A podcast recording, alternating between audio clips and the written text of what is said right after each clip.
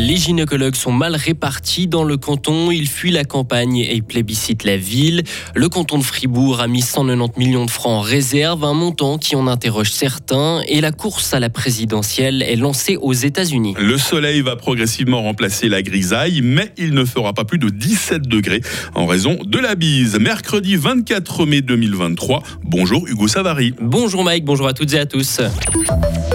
Pas assez de gynécologues en campagne, trop en ville. Et cette mauvaise répartition se voit particulièrement dans notre canton. Environ 40 gynécologues exercent en cabinet. Le district de la Sarine en compte 25 à lui tout seul. L'une des explications réside dans le fait que les gynécologues veulent être proches d'infrastructures en cas de problème. Du coup, certains spécialistes qui partent à la retraite peinent à remettre leur cabinet lorsqu'ils sont à la campagne. Anis Feki est médecin-chef de la gynécologie obstétrique à l'HFR. Il ce désert gynécologique. Il y a une mauvaise répartition quand on prend la Sarine, où il y a la plus haute densité de gynécologues, il y a à peu près 25, et tout le reste est un peu réparti. Et puis, on a revu qu'il y a une difficulté de remettre son cabinet. Par exemple, il y a des cabinets qui se libèrent euh, à Romans, et il y a des difficultés. Donc, pendant ces 12 ans, l'HFR, il a contribué à installer 18 gynécologues sur le canton, et puis essayer de reprendre et de maintenir certaines activités dans ces cabinets. La Saint-Ginelle ne compte qu'un seul gynécologue dans l'ensemble du district. Un léger bénéfice pour le canton de Fribourg après clôture. L'État a attribué plus de 190 millions de francs à des réserves. Il boucle donc son exercice sur un bénéfice de 500 000 francs, 200 000 de plus que ce qui était prévu au budget. Le Grand Conseil passait en revue les différents postes de dépenses hier après-midi. Et si tous les élus ont salué ces résultats positifs, la gauche s'est toutefois questionnée sur ce montant mis de côté.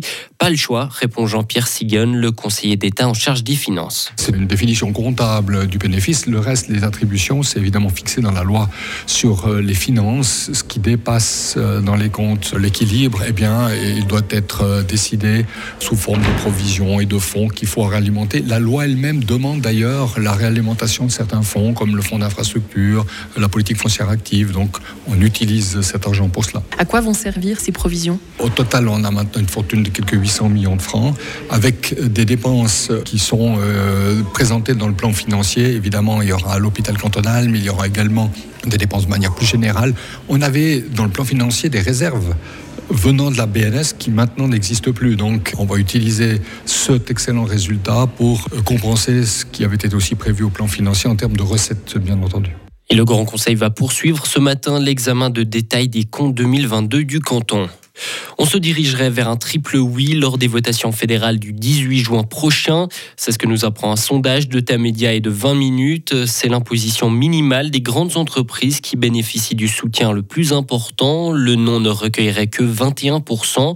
En revanche, c'est un peu plus serré et fracturé entre les partis concernant la loi sur le climat. Crédit Covid, remboursement des tests, plateforme de rendez-vous pour la vaccination. Les dépenses liées à la pandémie ont bien occupé le contrôle fédéral des finances l'an dernier. L'organe indépendant a présenté son rapport annuel hier à Berne et il a dévoilé ses perspectives pour 2023. La transparence du financement de la vie politique est l'un des principaux défis. Le contrôle des finances est chargé de mettre en œuvre les nouvelles règles en un temps record avant les élections fédérales de cet automne. Son vice-directeur Éric Serge Janet dévoile où en est le projet. On est en train de mettre en place la plateforme pour ça. Donc on a déjà le back-end, on est en train de faire le front-end et puis on a surtout aussi fait des séances d'information pour les partis politiques pour leur expliquer en fait quelle était notre optique, quelles sont les règles du jeu, avec l'objectif bien sûr central d'obtenir cette fameuse transparence, mais on veut obtenir cette transparence ensemble et pas en, regard en coin ou en jouant peut-être la police. C'est pas l'objectif, c'est vraiment d'apporter une transparence et puis de effectivement présenter publiquement quels sont les montants de sponsoring qui sont supérieurs à la limite fixée. Les nouvelles règles sur la transparence prévoient que les partis politiques et les organisateurs de campagne publient les revenus qui dépassent un certain montant. Un poids lourd de la politique américaine va annoncer sa candidature à la présidentielle aujourd'hui. Le républicain Ron DeSantis sera officiellement candidat pour 2024 et cette annonce sera faite de manière un peu originale pendant une conversation en direct sur Twitter avec Elon Musk. Le gouverneur, de Floride est vu comme le principal adversaire de Donald Trump pour représenter les républicains. Et on termine avec un texte historique et mémoriel. Le Sénat français a adopté à l'unanimité un projet de loi sur la restitution des biens culturels dont les juifs furent spoliés par l'Allemagne nazie vont pouvoir être rendus plus facilement. L'objectif, faire sortir les œuvres des musées afin qu'ils retrouvent leurs propriétaires légitimes sans plus prendre de décision au cas par cas. Durant la période nazie, 100 000 œuvres auraient été saisies en France. Hugo Savary sur Radio Fribourg, retour en rédaction dans moins de 30 minutes.